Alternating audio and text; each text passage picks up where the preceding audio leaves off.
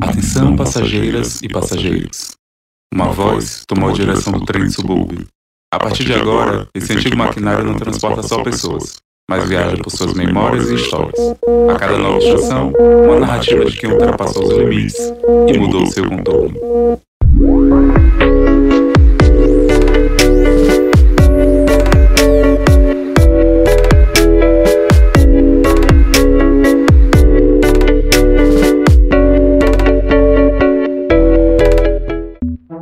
Você chegou à estação Plataforma. Este é o nome do bairro que faz menção à plataforma de defesa, que não chegou a ser um forte, ficava próximo à estação que receberia hidroaviões. Hoje existe um centro comercial no lugar. Neste mesmo bairro, Ingrid e Karine abriram um escritório voltado para a arquitetura social. Eu nasci aqui em Plataforma, só que na, na comunidade Mabaço de Baixo, perto do Luso, da Praça São Brás também. Vivo aqui, me mudei aos 10 anos aqui para a comunidade de São Bartolomeu. E durante todo esse tempo, eu sempre morei no subúrbio, sempre convivi com as pessoas da comunidade. Já Ingrid? Eu, na verdade, eu nasci aqui em Salvador, só que eu me mudei para o Rio de Janeiro, morei em Niterói até meus 10 anos, e aí voltei aqui a morar em Salvador novamente. Eu morava na, no Barbalho, no, no bairro do Barbalho, até meus 12 anos morei lá. E aí, meus 12 anos, quando eu completei quase 13 anos, eu vim morar aqui na suburbana, porque um tio meu já mora aqui desde sempre. E aí teve uma casa para alugar, a gente nunca teve casa própria. Aí minha mãe foi e alugou a casa aqui. Aí pronto, de lá para cá eu cresci aqui, né? A minha, a minha adolescência e até agora eu vivo aqui, a gente comprou uma casa aqui e eu acho que vai ser aqui até Deus permitir. E como vocês se conheceram? A gente se conheceu é, no Instituto Federal da Bahia, o antigo Cefet, quando a gente entrou para fazer técnica em edificações e de lá para cá a gente nunca parou de se falar. Como a gente já tem a vivência, já teve muita experiência é, lá do IFBA em técnica de edificações e tal, a gente só amadureceu a ideia que a gente tinha de fazer arquitetura, né? De se formar como arquiteta. E aí, por incrível que pareça, o destino uniu a gente três vezes, eu digo assim. Porque primeiro pelo IFBA, segundo pelo local onde a gente mora, porque eu vim morar praticamente do lado da casa dela, sem a gente, sem mais nem menos. Você mora onde? Ah, eu moro aqui. Nossa, eu vou morar lá. Mentira, sério, verdade. E aí já se juntou de novo. E agora, graças a Deus, agora também no escritório. Né? Então, três vezes o destino uniu a gente. Ingrid, esse era o seu desejo desde criança? Eu sempre quis ser engenheira civil. Porque meu avô trabalhava com engenheiro civil e ele me levava às vezes para o escritório e tal dele e ele ajudava bastante. Então eu sempre via assim, né? Mas não, não, sabia, não tinha interesse em fazer arquitetura. O meu amor por arquitetura surgiu no IFBA, é, na matéria de desenho técnico. Porque eu não, eu não sou bom em desenho à mão, mão livre, não sou aquelas arquitetas que desenha você como Karine, mas a, a, o, eu digo que a reta que me apaixona, o traço me apaixonou da arquitetura, de você ver aquela planta, é, os detalhes, de você poder imaginar é, seus sonhos. A arquitetura, para mim, é, é maravilhosa, é surreal. Então, lá dentro no IFBA, eu digo que o IFBA foi o, o divisor de águas da minha vida. O que eu realmente quis. É, aconteceu várias coisas lá, pessoal, e mas Deus, Deus sempre escreve certo por minha história, né? Aconteceu algumas coisas, me tirou do IFBA, mas mesmo assim me conectou novamente para a vida que eu sempre sonhei. E você, Caroline? Eu não tinha muito definido ainda o que eu queria da minha vida. Eu já quis ser muitas coisas de bailarina médica. Só que aí eu gostava, assim, meu pai é pedreiro. E sempre quando ele estava trabalhando, eu gostava de ficar olhando, porque era curiosa, queria saber como funcionavam as coisas. E com isso, eu fui tomando gosto pela área. Até que quando chegou em 2010, eu estava na oitava série e surgiu a oportunidade de fazer um curso para IFBA. Eu não conhecia direito ainda a escola, não sabia como funcionava, mas eu comecei a fazer o curso e lá eu tive contato com algumas pessoas que eram do curso de edificações e acabei decidindo por fazer esse curso. E fui pesquisar um pouco mais acabei me encontrando em arquitetura. Tanto que no próprio curso de edificações eu tinha muita facilidade com as matérias de voltadas para arquitetura, como matéria de desenho arquitetônico, projeto, essas coisas, e não tanto da área de, de cálculo. e foi aí que eu realmente decidi fazer. Se bem que quando eu fiz o Enem, eu ainda fiquei um pouco na dúvida entre engenharia elétrica, engenharia ambiental e arquitetura. Só que aí eu parei e pensei realmente o que é que eu queria da minha vida e decidi fazer o curso e não me arrependo. E como foi a formação de vocês? Eu entrei no IFBA em 2011 para o curso técnico em edificações. Fiquei lá até 2014. Me formei porque era técnico, era técnico e ensino médio integrado. Aí no em 2000 no início de 2014 eu fiz o, na verdade no final de 2013 eu fiz o ENEM. Acabei passando, ganhando uma bolsa de 100% da UNIME e resolvi ingressar e fazer o último ano do técnico ao mesmo tempo. Aí eu terminei o curso técnico em 2014 e continuei na Unime. Estudei lá durante cinco anos e meio, me formei em setembro do ano passado, vai fazer até um ano já. Uhum.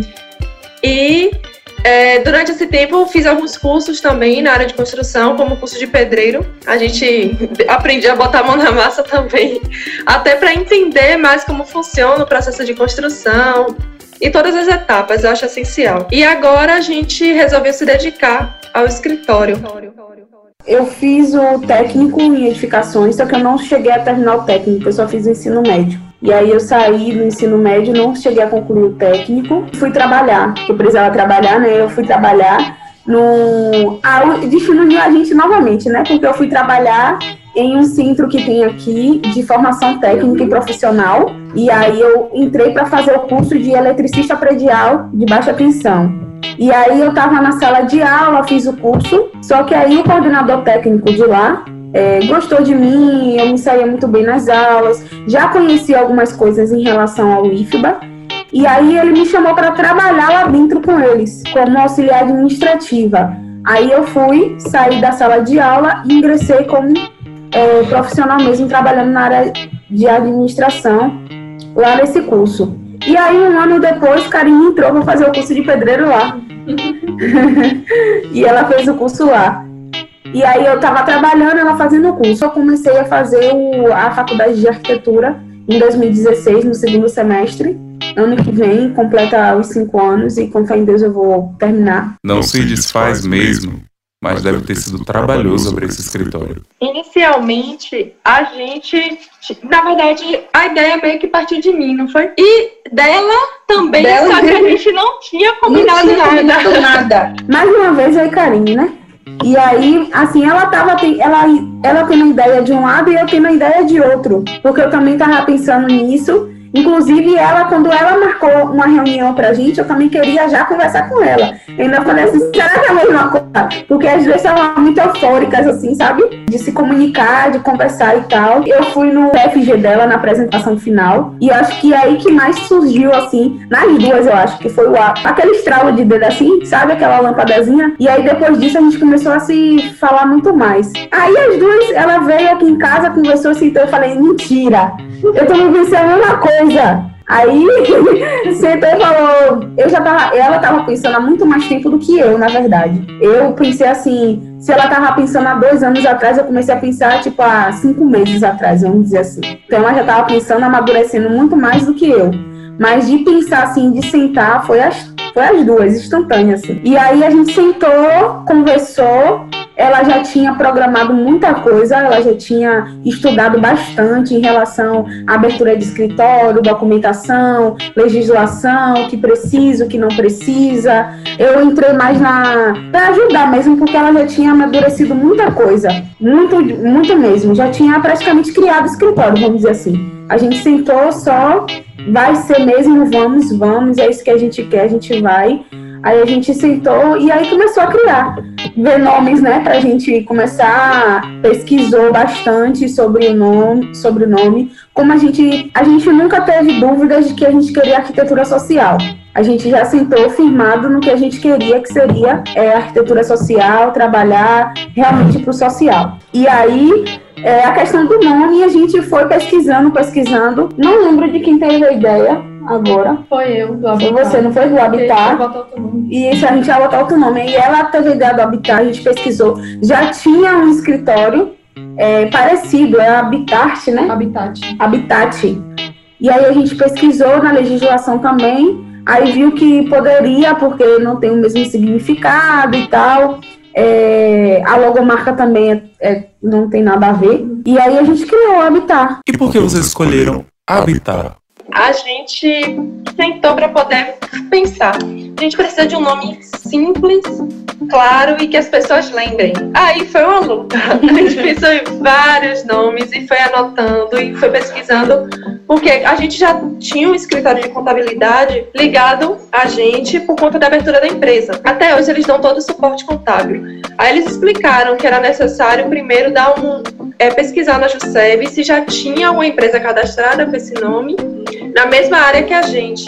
E a gente foi pesquisando e acabou que do nada eu fiquei pensando, pensei, pensei e veio o nome Habitat. Eu, eita, será que tem já alguma empresa? Fui pesquisar, tinha achado uma empresa, mas era de mudança, mudança de móveis e tal. Aí eu, olha, para não dar, para não conflitar, a gente pode botar dois T's. Que acabou entrando também como suporte do nossa, da nossa, da nossa logo. logo. Que os dois T's acabou formando o como se fossem dois, dois pilares, pilares da, né? casa. da casa. Aí foi perfeito. a gente registrou com esse nome e estamos aí. Essas coisas que mexem com papeladas, burocracias. A gente não tinha noção nenhuma do que era abrir uma empresa a gente sentou com a ideia e falou assim: e agora? O que é que a gente faz? Aí eu entrei no site de. Eu fui, fui, pesquisar sobre abertura de empresa e achei um site que dava meio que o suporte para fazer todos os trâmites legais para abertura. Foi aí que a gente descobriu essa empresa de contabilidade que eles também prestam serviço para microempresa, microempreendedor. E a gente entrou em contato com eles, eles marcaram a reunião, a gente foi lá e eles conseguiram explicar mais ou menos como era todo todo o processo legal para abertura e a gente meio que deixou na mão deles, não foi? A única coisa que a gente fez foi pagar as taxas que eram necessárias e deixou tudo com eles. Graças a Deus deu certo, porque se fosse pra gente realmente tomar a frente, acho que nem tinha saído do papel. Tanto que hoje eles fazem também todo acompanhamento contábil nosso, porque realmente essa área aí a gente ainda é um pouco deficiente a gente não tinha um real pra, nem para dar nem para fazer a abertura da empresa, porque tinha que dar uma taxa e a gente não tinha dinheiro nenhum. Aí, justamente nesse período, surgiu uma cliente, nossa primeira cliente, que está com a gente até hoje. É. A casa está em fase de construção, mas ela veio conversar com a gente, como a gente já tinha a ideia toda pronta, já tinha feito o plano de negócio, tudo, já estava tudo organizado. A gente pegou, meteu as caras, fez o projeto dela para pegar esse dinheiro e dar entrada na empresa. e foi daí que a gente realmente conseguiu começar o negócio. Tanto que ela é super especial até hoje, a gente agarrou com as duas mãos o, a construção dela e ajuda no que for possível. Porque realmente foi ela que deu o impulso a gente para poder continuar. Além dessas dificuldades, Imagino que vocês tiveram outros desafios, por serem mulheres e estarem numa área que tem a presença masculina muito grande. No escritório, eu não estou tendo dificuldade, porque, como eu vim do projeto social que eu falei, técnico, que eu fui e trabalhei lá, o meu chefe, ele era engenheiro civil. E aí ele me levava para as obras e eu ficava na linha de frente, então eu mandava nos, nos pedreiros, no, nos profissionais, e eles já tinham já a imagem a minha imagem como uma autoridade na obra, vamos dizer assim. Então, tipo, eu já conheço, eu tenho muita vivência em obra, então eu sei, eu sei me pôr, né, na obra com peão, sei falar, sei, sei solicitar, sei em obra, em relação à obra, eu tenho tudo, porque dessa vivência que eu tive. Então, aqui no escritório, é muito mais fácil para mim chegar na obra e dar de cara com, com a peãozada porque mesmo a gente sendo mulher, tem, tem assim, uns que ainda tem um, um certo preconceito, porque, primeiro, porque assim, é, aqui, principalmente na parte do subúrbio e as áreas mais carentes, o pedreiro, seu Zé, que a gente chama, né? O pedreiro, seu Zé, tudo, ele sabe fazer tudo, porque ele sempre aprendeu com o pai, o pai aprendeu com o pai também, e assim sempre vem. E é muito difícil para eles ter uma pessoa, às vezes nunca ninguém, nenhum deles teve uma pessoa para dizer assim, não, esse bloco tá errado, você tem que aprumar pro lado de cá. Não é assim que se faz, você tem que botar isso. De ensinar ele, o certo é isso, você ensinar como é que ele faz. Então, para eles é meio assim, hum, peraí, eu sei fazer meu trabalho. A primeira que impulsionou a gente, o pedreiro dela também foi o nosso, o nosso, a nossa cobaia também, que a gente fala assim no escritório, o nosso desafio, porque ele era desse tipo, a cabeça formada no que ele já sabia, no que ele sempre fez e que sempre deu certo, porque a casa nunca caiu, entendeu?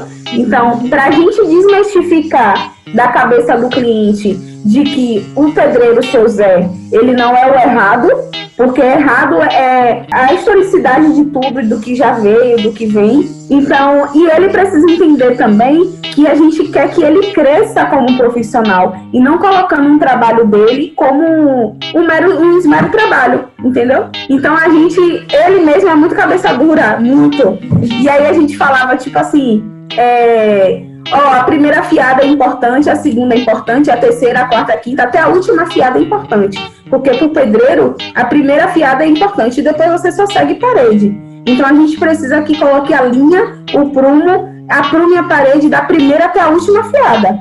Que é, que é crucial para a parede sair certinha, tudo retinha. O marco, que é, é uma peça que a gente coloca de concreto embaixo da, da janela, em cima da janela é importante para a janela, para a construção, para que não venha ter rachaduras e tal. Então, é importante, ele precisa aprender isso, para que nas próximas construções que ele faça, se ele quer ter um trabalho de qualidade, ele pode falar com o cliente, não, ó, coloque o marco e o contramarco, ele já vai saber explicar. Porque se você não colocar o marco e o contramarco, daqui a um, dois anos, você vai ter fissuras de 45 graus durante a sua parede, porque a parede ela sela, então ele já vai saber explicar.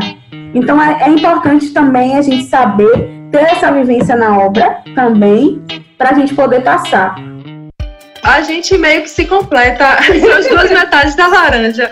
Porque, assim, ela tem muita vivência com obra e eu tenho muita vivência com projeto. Eu já participo, já trabalhei em dois órgãos públicos e lá realmente, até que me desmistificou aquela ideia de que funcionário público não trabalha, que muita gente ainda tem. Lá a gente pega projeto de reforma, de construção, e eu aprendi muito, muito mesmo, coisas que na faculdade nem sonhava em aprender na área de projeto. E aí, tanto que a gente, eu entro muito mais com essa parte, principalmente no 3D. Eu que fico responsável por fazer a parte em 3D e ela faz, dá o suporte no projeto executivo e na obra. Então, a gente meio que foi perfeita, a união perfeita, porque uma sabe muito de um lado e a outra sabe muito da outra área. E com isso, por isso, acho que principalmente por isso que a gente não está tendo problema em relação com o escritório porque cada uma dá suporte onde realmente tem entendimento. Em relação à obra, eu, como não tenho tanta vivência assim, ainda para mim é um pouquinho estranha essa questão do pedreiro querer não aceitar a gente. Tem uns que realmente são muito cabeça dura, mas com jeitinho a gente está conseguindo lidar com isso e até mudar a visão dele também. E esse movimento que vocês estão fazendo é muito importante e a gente está tendo visibilidade com isso, porque muita gente procura a gente, a maioria do nosso, da, das nossas clientes são mulheres, porque inclusive a fala de início, a cartada é, poxa, eu sempre procurei alguém que eu pudesse confiar. E a mulher, infelizmente, né, porque é, é a construção da, de onde a gente vive, né, da nossa sociedade, é que a gente, nós mulheres a gente tem que ter um pouco de pé atrás com os homens, né? No quesito confiança. É muito difícil uma mulher conseguir confiar 100%, principalmente quando se diz respeito ao nosso dinheiro, ao trabalho, isso tudo. Então, todas, não vou dizer nem 100%, 90%, é 100% das clientes que a gente tem, elas sempre falam a mesma coisa. A melhor coisa que poderia existir foi vocês, porque vocês são mulheres, vocês são negras e são da periferia, então conhece toda a historicidade, vocês têm toda a credibilidade, a gente pode confiar 100% em você, em levar você na minha casa de manhã cedo, no final da tarde, de mandar mensagem para você, de poder dizer qual é o meu sonho, sabe? Sem ter medo de me abrir, de me expor, porque a sua casa é quem você é. Então você precisa levar. Eu e Karine, quando a gente é, a gente manda uma proposta, o cliente aceita, que a gente coisa o contrato, a gente faz parte da vida, não só da construção, mas da vida íntima da pessoa, porque a gente precisa conhecer como é que aquela pessoa lida, vive durante o dia, durante a semana, que a gente precisa entender como é a vivência, o que é que ela mais é, que ela mais gosta de fazer. Então, isso é intimidade. Então, você precisa, com, você precisa confiar na pessoa 100%. É você abrir realmente a, sua, a porta da sua vida para pessoas estranhas. Então, é muito, é muito difícil eu, como mulher, conseguir me abrir 100% para um homem. Mesmo que eu seja, que eu saiba que ele é profissional e tererê, porque a gente fica meio assim, não, eu sei que ele é profissional, mas ele é homem, entendeu? Não deveria existir isso, infelizmente existe. Não deveria, claro. Mas existe. E, e, é muito legal porque a gente foi outro dia fazer a visita com uma, uma, uma, uma, senhora, né? Senhorita. E a gente, ela, a gente encontrou ela em um lugar e a gente entrou no carro dela para ela levar a gente no terreno dela. Então, tipo, ela falou, gente, ela falou, gente, é muito confortável. Eu nunca que eu iria pegar uma pessoa para levar no meu terreno. E um, em pleno domingo a gente foi de manhã cedo, conversou, tirou foto do terreno. Ela passou toda a vida dela pra gente ali em uma conversa que a gente teve, porque é, é muito importante ela seja esteja 100% confortável para a gente pegar, às vezes, mínimos detalhes, às vezes de cores, às vezes de tendências, de, do, do modo que ela gosta, né? Do gosto mesmo, para a gente tentar colocar o máximo possível no projeto. Então, tipo assim, é o que a gente mais escuta. Que bom que são vocês. Vocês estavam aí falando e eu lembrei de uma frase da filósofa Angela Davis. Quando uma mulher negra se movimenta, toda a estrutura da sociedade se move com ela. A maioria da sociedade, principalmente brasileira, são de mulheres negras. Tanto que, por isso, na verdade, que essa frase é tão forte, porque desde quando a maioria da população é feita de mulher negra, se nós mulheres negras conseguimos movimentar a economia, seja abrindo um negócio, seja tra é, trabalhando para si mesma, seja trabalhando em empresas, a gente consegue movimentar a maior parte da economia justamente por sermos a maioria. E tanto que dentro do nosso escritório a gente tem uma aceitação muito grande por conta das por parte das outras mulheres negras. Justamente por isso. Teve cliente mesmo que já fechou contrato com a gente simplesmente por a gente ser mulher negra. E elas falaram: eu procurei no Instagram ou em outra rede social arquitetos negros. Então, é, isso está muito forte no escritório e ainda bem que a gente está tendo essa visão realmente do nosso papel na sociedade e do quanto é importante a nossa imagem para as outras pessoas. Até como forma de incentivo também para as outras mulheres negras poderem tomar frente de negócios e virar é, autoridade também no que no assunto, autoridade no que elas querem fazer. É, servir de inspiração para que elas possam tomar iniciativa e correr atrás de seus sonhos. Eu acho que a gente consegue mover o mundo é, de todas as formas. Eu acho que, olhando por outro lado essa frase, eu acho que aquela a questão mesmo de se impor.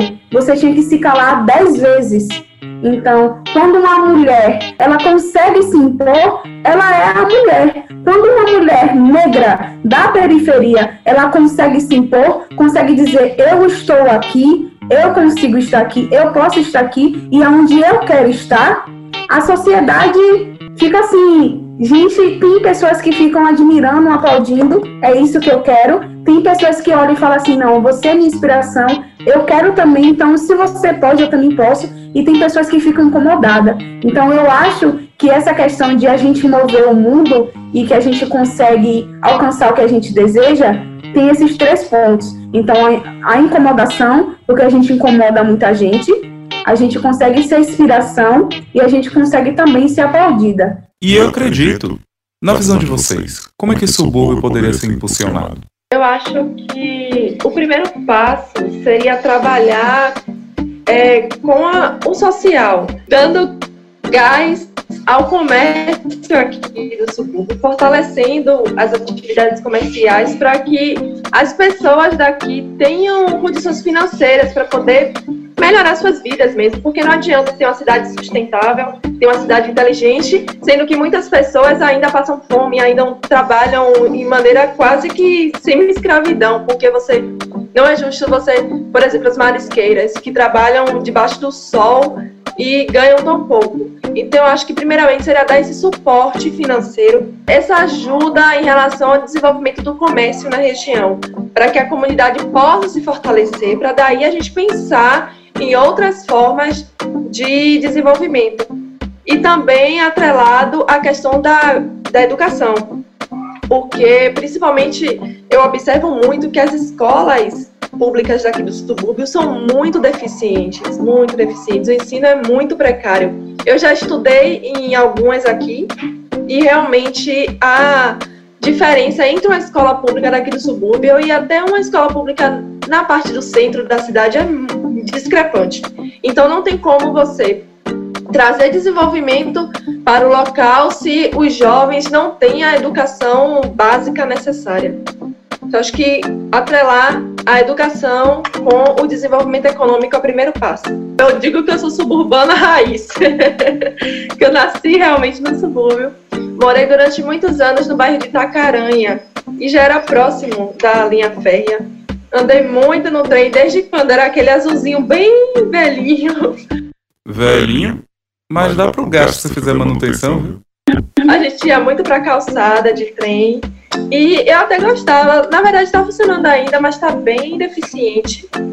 Mas eu acho o trem do subúrbio um dos transportes mais fundamentais por conta do preço. E do, do tempo também, por não, não pegar engarrafamento e tal. Tanto que estão prevendo a construção do VLT. Eu não sei como é que vai ficar essa questão social por conta do valor do, do transporte e por conta de outras questões também, porque o que me preocupa muito em relação a isso é que o VLT ele é monotrilho, ele é suspenso. E aí eu fiquei já pensando o que vai ser da paisagem do subúrbio, porque a orla aqui do subúrbio é uma das mais bonitas de Salvador, pelo menos na minha visão, principalmente aquela área ali do, de Alto de Coutos. E imagine colocar um, um, uma barreira visual ali, logo na, na borda marítima, eu não sei se vai ser algo tão legal para os moradores, por ser uma marca, né? Você poder abrir sua janela e dar de cara com uma, uma orla linda daquela. Então, a gente tem que ver como é que vai ficar, mas eu não sei se vai ser muito legal, não. Eu acho que eu tenho a mesma, a mesma visão que Karine. Eu acho que o, o trilho suspenso, ele vai tirar toda a beleza. Nossa senhora, você chegar ali no, ali em cima, em plataforma ali em Itacaranha, no, eu, eu, eu admiro demais a, a, paisagem. Eu acho que o encontro aqui da bacia que a gente tem, a pequena bacia que a gente tem do Novos Alagados, com o mar ali da Ribeira, eu, eu acho lindo demais. Aqueles coqueiros imperiais ali, as palmeiras imperiais, perdão, aquela parte ali é lindo. Então, eu também é a mesma visão que a gente tem. Acho que graças a Deus as, o social ele é meio que já dentro da nossa cabeça, né? Então a gente pensa muito no social. Eu acho que seria mais fácil revitalizar, né, restaurar o trem do que colocar o monotrilho ali. Tanto na questão financeira, porque a passagem não vai ser mais 51 real, centavos, não vai ser mais. E muita gente depende desse transporte para ir trabalhar. E mas muito, muito, muito mais pela questão visual, porque vai tirar toda a história, toda a história que o trem tem aqui na parte do subúrbio um pouquinho o restante que tinha, né? Porque esse trilho, esse trilho ia até Alagoinhas. Uhum. Então era daqui até Alagoinhas. Então o pouco que ainda restou dele vão tirar. O pouquinho, se você for na calçada ali, ainda tem uma parte ali. Tinha a, tem a, a questão do trilho ainda no, no chão, que você vê que realmente ia até.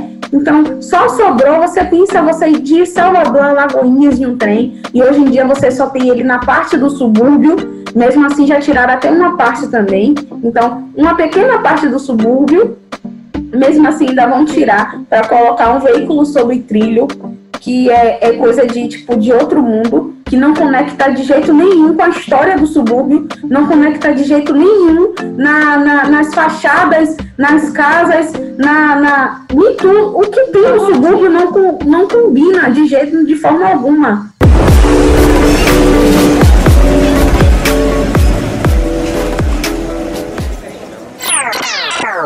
Você ouviu o podcast Contornos.